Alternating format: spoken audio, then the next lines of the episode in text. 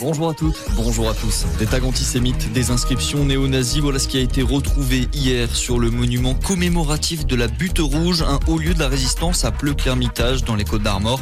Des dégradations qui ont été condamnées fermement par le préfet du département alors que l'on célèbre aujourd'hui la journée nationale à la mémoire des victimes des crimes racistes et antisémites de l'État français.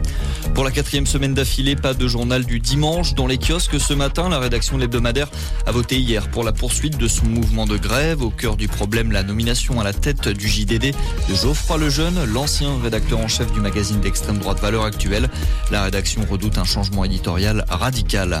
À l'étranger, 22 morts et 14 disparus en Corée du Sud. Le bilan encore provisoire après les pluies torrentielles survenues dans plusieurs régions du pays. Les inondations ont provoqué plusieurs glissements de terrain.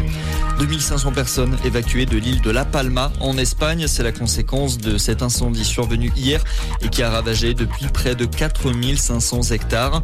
Les flammes sont favorisées sur place par les températures extrêmes et le vent bien présent sur cette île des Canaries.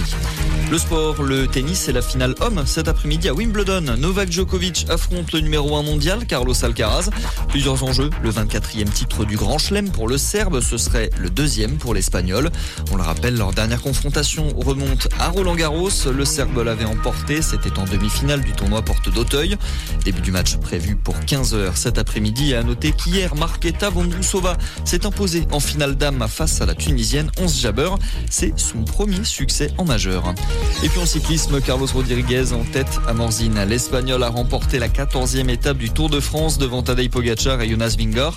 Le Danois conserve son maillot jaune avec 10 secondes d'avance au classement général.